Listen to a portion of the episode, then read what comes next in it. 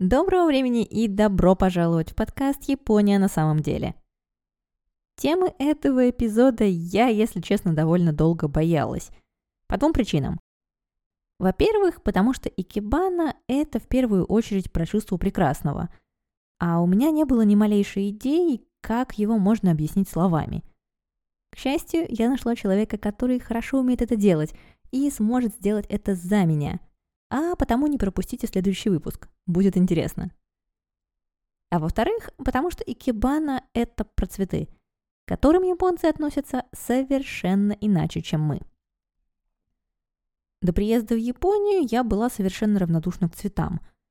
Не спорю, они красивые, но у меня никогда не было желания узнать их название, период цветения или культурное значение. Цветут себе и цветут. Красивые, просто красиво. И этого достаточно. Как было написано в одной хорошей книжке. В Японии так не получится. Кажется, все жители этой страны закончили курс начинающего ботаника, потому что в головах моих знакомых год делился на периоды цветения сливы, персика, сакуры, миндаля, магнолии, глицинии, азалии, флоксов, гортензий и еще нескольких десятков цветов. Количество дополнительных десятков, конечно, отличалось – но общий базовый уровень знания цветов и растений был высок вне зависимости от пола и возраста. Так постепенно японцы познакомили меня с цветами. Теперь я тоже знаю названия главных сезонных цветов, а главные лучшие сады и парки, где на них можно полюбоваться. Это все пока что уровень для начинающих – но даже на этом уровне становится понятно, что японцы слишком хорошо знают и любят цветы, чтобы просто связывать их в разноцветные веники, где большую часть растений даже не видно. А потому вместо букетов в Японии есть икебана – искусство создания цветочных композиций, призванных показать естественную красоту растений. Красоту нужно выявлять, а не создавать, считают мастера икебаны – Хотя, посмотрев на техники, которые они используют, сперва довольно трудно понять, что именно они имеют в виду. Так что давайте разбираться вместе.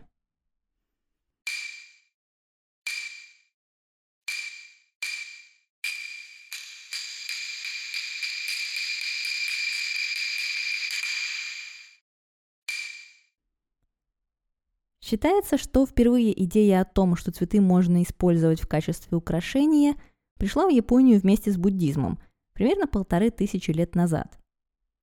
Что с цветами делали до этого и делали ли что-то вообще, неясно. А вот буддизм из них действительно никуда, как минимум без лотосов, которые тут и там встречаются в скульптуре и изображениях, в том числе поставленными в высокую вазу с узким горлышком. Но примерно полторы тысячи лет назад это слишком приблизительно – а такое значительное для Японии искусство, как икебана, нельзя было оставить без отца-основателя. И без дедушки с прадедушкой тоже.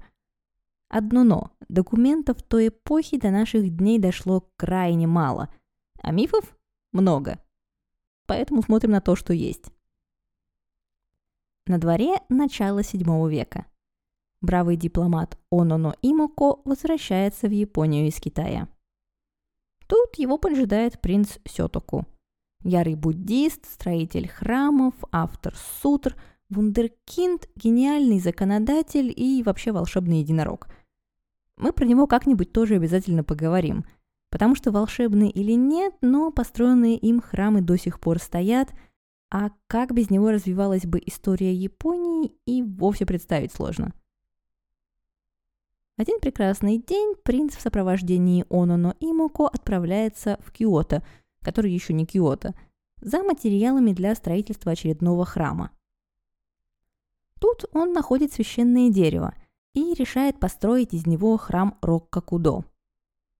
Присматривать за храмом в роли первого настоятеля остается Имоко, зовущийся теперь Оно Имоко Сенму. Имоко строит себе у расположенного на территории храма пруда хатку и каждый день утром и вечером подносит главному изваянию Будды цветы. Следующие настоятели эту традицию продолжают, и тянется она в бесконечность. В общем, к истории живущего в хатке у пруда настоятеля Рокка Кудо мы через несколько веков еще вернемся. А пока на дворе эпоха Хэйян, и аристократы наслаждаются цветами у себя в садах. С цветами же и цветущими ветками деревьев часто отправляется поэтическая переписка. Полученные растения адресаты, чтобы полюбоваться ими подольше, ставят в емкость с водой где-нибудь на видном месте. И так в аристократических кругах постепенно укореняется идея о том, что цветы, в общем-то, весьма неплохо смотрятся в доме. И, тем не менее, пока цветочные украшения ассоциируются в первую очередь с буддизмом. Вместе с ним они развиваются и из простых цветочных подношений превращаются в сложные композиции со своими символическими значениями. Красота самих цветов в этих композициях отходила пока на второй план. Но именно эти буддийские композиции зададут первые правила составления икебаны, а потому давайте посмотрим, чем они были так примечательны. Наглядным примером для нас станут написанные в XII-XIII веках свитки Тёдзю Гига, где обезьяны, жабы и зайцы занимаются разными человеческими делами. Есть там в том числе сцена, как обезьяна в монашеских робах сидит перед жабой Буддой. А перед Буддой в вазе стоят цветы. Три лотоса. Один распустившийся побольше и два бутона поменьше. В общем-то, точь-в-точь буддийская триада. Эта же триада проявляется и в Мицугусоку, наборе из трех предметов, выставлявшимся перед свитком с буддийским изображением. Набор, как правило, состоял из курильни для благовоний, подсвечника и вазы с цветочным подношением. Все вместе они располагались на небольшом столике или подносе. И в XIII-XIV веках эти столики начинают появляться не только в храмах – но и в резиденциях аристократов и верхушки самурайского сословия. Стоят столики там не абы как, а на специальной толстой доске, у стены, на которой повешены свитки. Думаю, многие из вас уже догадались, что конструкция эта очень напоминает нишу токунома, важную и неотъемлемую часть традиционного японского интерьера. Собственно, в токанома наша доска вскоре превратится – а мы все же вернемся к цветочкам. В середине XIV века власть в Японии получают сёгуны клана Асикага, и два центра управления страной сходятся в Киото, где культура самураев смешивается с культурой аристократов. Нам в этом всем сегодня интересны, впрочем, всего два момента. Во-первых, активные контакты с Китаем – из которого в Японию приходят в том числе роскошные бронзовые вазы, которые так и хочется показать гостям. А во-вторых, в конце XIV века при дворе третьего сёгуна Асикага Йосимейцу, того самого, что построил в Киото золотой павильон, о котором у меня есть отдельный эпизод, появляются монахи-советники в делах искусства – Тобосю – Добосю, помогая своему покровителю выпендриться перед гостями, отвечали за самые разные сферы искусства. Среди них были те, кто разбирался в музыке или театре, китайской живописи или других художественных ценностях, как, например, в вышеупомянутых бронзовых вазах. Чтобы подчеркнуть красоту вазы, Добосю выставляет в них цветочные композиции. А затем появляются и Добосю, которые специализируются именно на цветах. Своего расцвета культура Добосю достигает во второй половине 15 века, время правления восьмого сёгуна Асикага Йосимаса. И насколько плохой из Йосимаса был правитель, настолько же прекрасен он был в роли покровителя искусств. А потому именно со второй половины 15 века и начинается задокументированная история Икебаны, которая, кстати, теперь так и называется – Двумя знаменитыми мастерами цветочных композиций того времени были Рюами и Икинобу Сенкей, монах из того самого храма Рокка-Кудо, о котором я рассказывала вам в начале эпизода. Фамилия же, или скорее титул Икинобу означает «монах у пруда» и отсылает нас к истории об Онуно Имоко, построившем себе хатку у пруда на территории храма. И кинобу в нашей дальнейшей истории будет много, а потому не пытайтесь их всех запомнить, особенно потому, что у многих носителей этого титула были одинаковые имена. В 1462 году Сенкей упоминается в дневнике Хекидзан Ничироку. В записи от 25 февраля там говорится «Сенкей сделал цветочную композицию в золотой вазе, и жители Киото с изысканным вкусом стремились увидеть его работу». А уже в 1486 году появятся и первые записи Икенобу «Каой Райно Каденшо», ставшие самым старым сохранившимся пособием по икебане. В начале XVI века кодификацию икебаны продолжит Икенобу Сен-О. Кроме того, он представит икебану как один из путей к просветлению и окружит ее философией. Икебана, по мнению Сен-О, это не просто цветочная композиция для услады глаз. Цветы в вазе должны выражать свою естественную и истинную форму и содержание, а потому иногда даже голая ветка может стать важной частью композиции. А поскольку Сэно был признанным мастером икебана и даже заставлял композиции для императорского двора, его идеи довольно быстро распространились и нашли последователей среди аристократов и самурайской знати. Формализованный Сен-О стиль получил название Рикка и сегодня считается старейшим стилем икебана. Поэтому теперь давайте посмотрим, во что именно сложились все эти низкие столики, китайские вазы и буддийские веяния, и как выглядела икебана XVI века. Толстая доска с низкими столиками к XVI веку уже благополучно трансформировалась в нишу токонома – а строгая композиция «Курильня-подсвечник-ваза» перестала быть такой строгой. Ниша стала местом для демонстрации красивостей, то есть в первую очередь свитков с живописью, чайной утвари или тех самых китайских ваз. Впрочем, цветы, которые раньше должны были подчеркивать красоту сосуда, постепенно выходили на первый план. Все это происходило на фоне страны в состоянии смуты – Влиятельные феодалы обзаводились дворцами и замками с большими залами. В больших залах были большие ниши токанома, которые требовали больших ваз и, соответственно, больших цветочных композиций в них. Стиль Рикка ответил всем этим требованиям. Сложные и грандиозные, яркие и запоминающиеся, во много раз превышающие размер вазы композиции, придавали величие природы. Но при этом в Рике еще хорошо чувствуется влияние буддизма. Несмотря на философию Сен о, о естественности, на практике красота самих цветов в композициях была пока еще не так важна.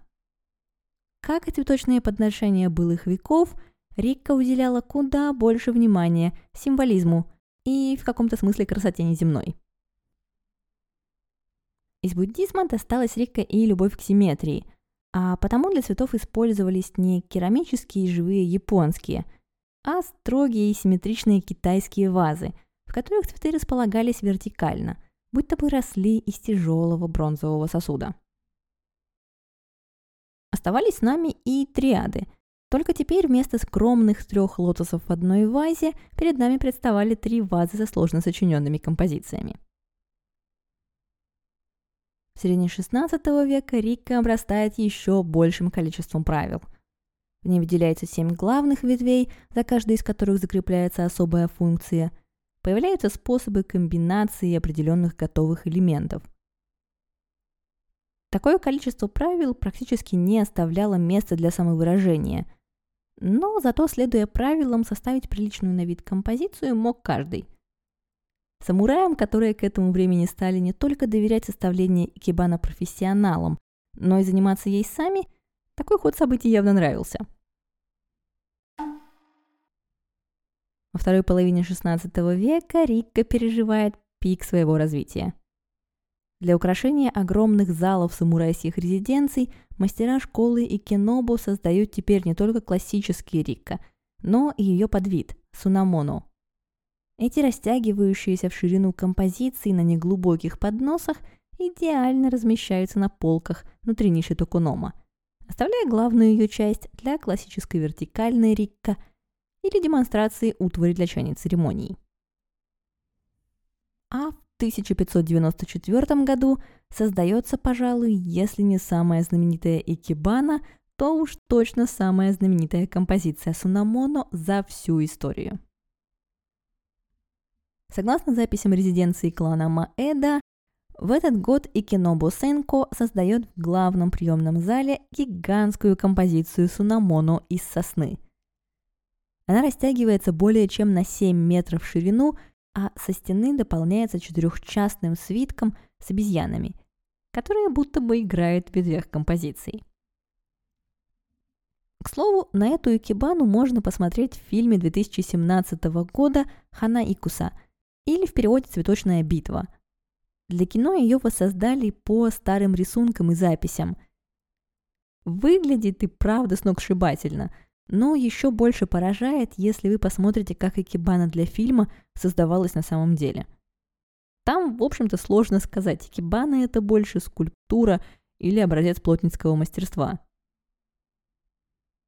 Такое усложнение и скульптуризация Рикка продолжится еще примерно век, собирая толпы на выставке работ школы Икенобу – и привлекая искусству икебана все больше и больше последователей. А затем оно же станет причиной, по которой горожане XVIII века потеряют Крикка всякий интерес.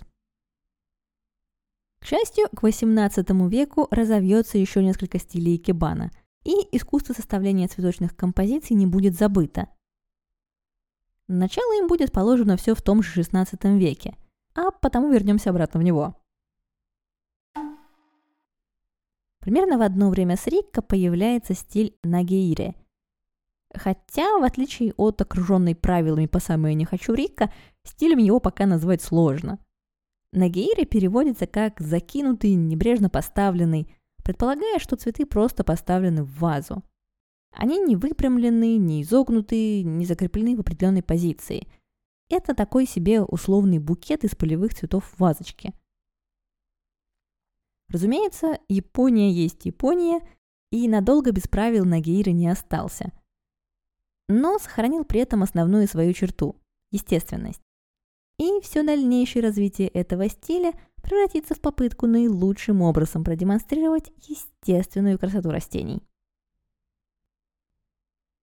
Свое влияние окажет на Геире и на утонченное искусство чайной церемонии – Знаменитый чайный мастер Сен Рикю перенесет церемонию в крошечную, построенную из грубых материалов хижинку с минимальным и простым декором. Одним из элементов такого декора станет тябана – чайный цветок. Неброская и утонченная композиция из одного свободно поставленного в вазу цветка. Полная противоположность яркой и напыщенной Рикка. Говорят, идеальная тябана должна создаваться за 10 секунд. Вам нужно всего лишь взять цветок или другое растение в руку, обрезать до нужной длины и незамедлительно поставить в вазу.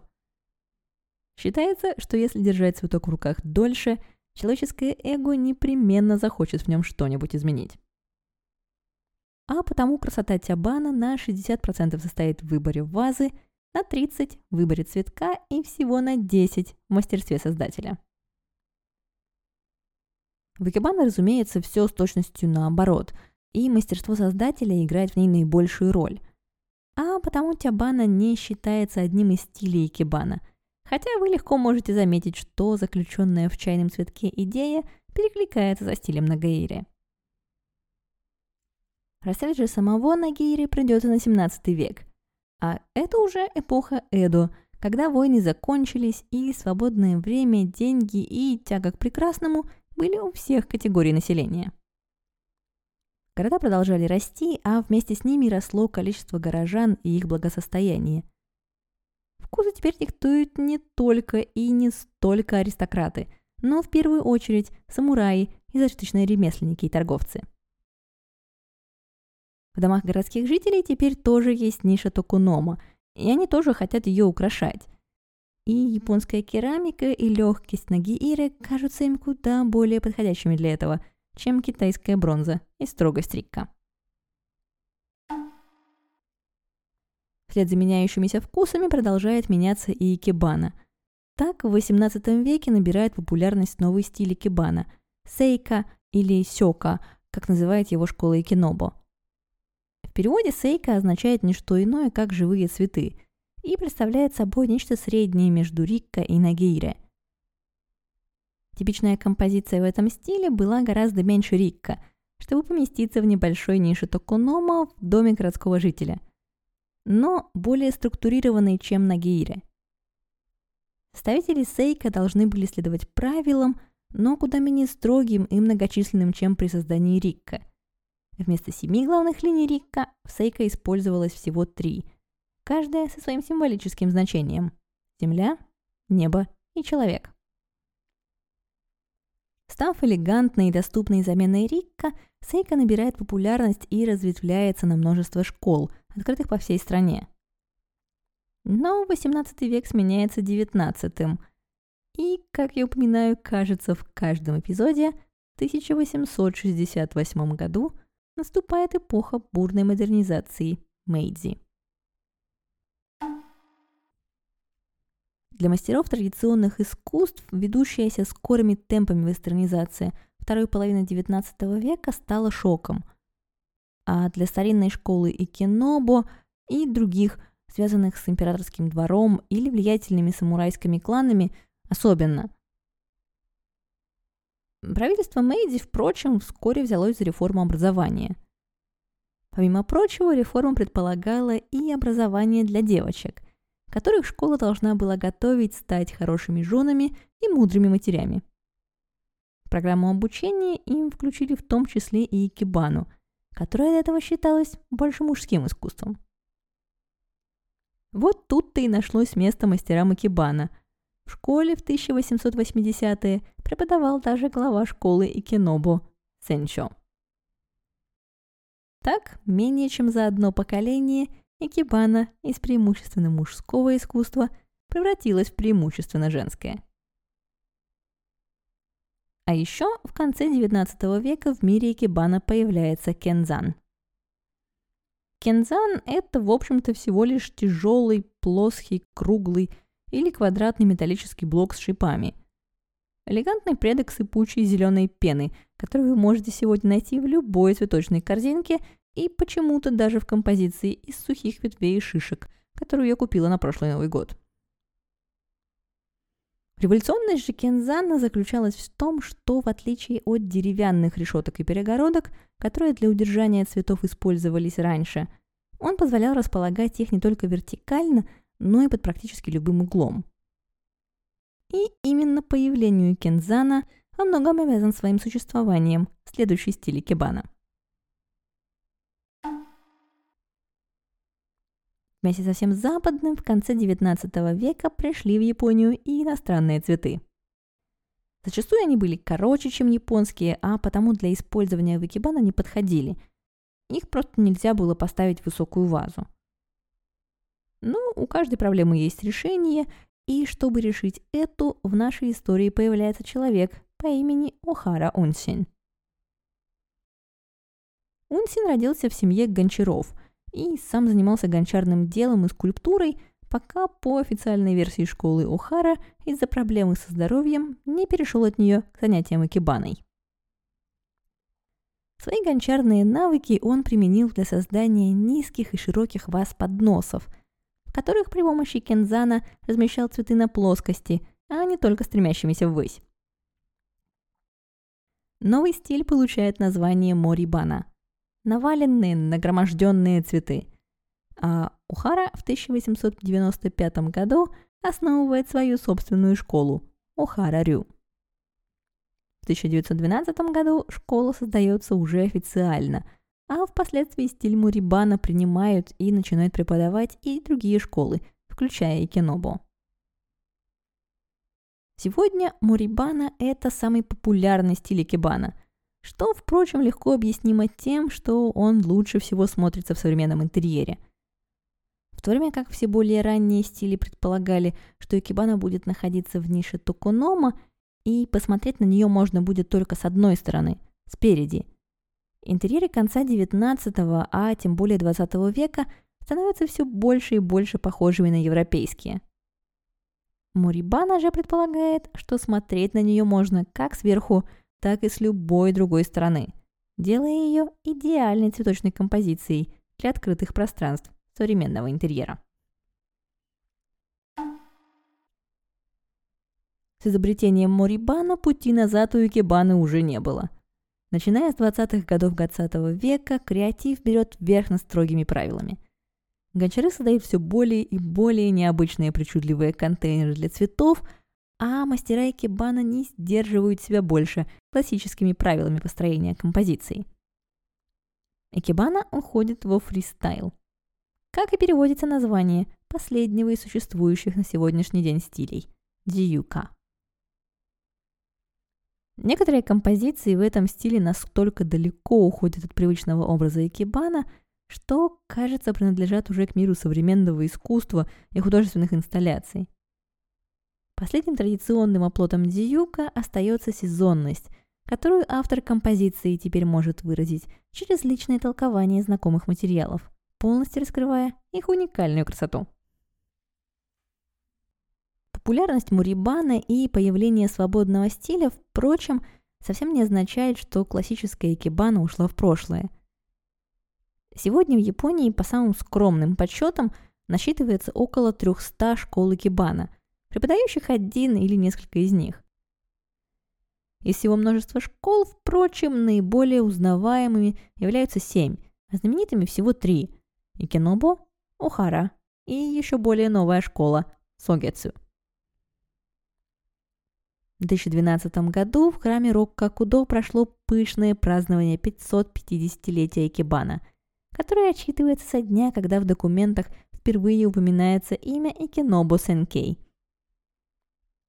И одновременно с тем, как одни мастера создают цветочные композиции в волосах живых моделей, или знамениты тем, что используют самые необычные сосуды для икебаны, другие открывают свободный доступ в секретные документы 17 века – вернувшие в современную Японию интерес к искусству Хана Цуцуми, цветочной композиции, поставленной в сложенный из бумаги декоративный конверт.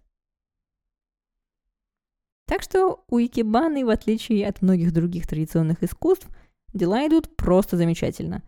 И становиться частью полузабытого прошлого она пока совершенно не собирается.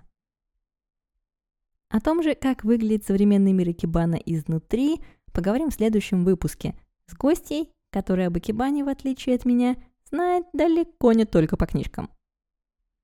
А потому, если вы еще не подписались на подкаст, не забудьте сделать это и загляните на japanexplain.com, где вас уже ждет дополнительная информация к этому эпизоду, ссылки на мои профили в соцсетях и вся информация о том, как вы можете помочь подкасту морально и материально.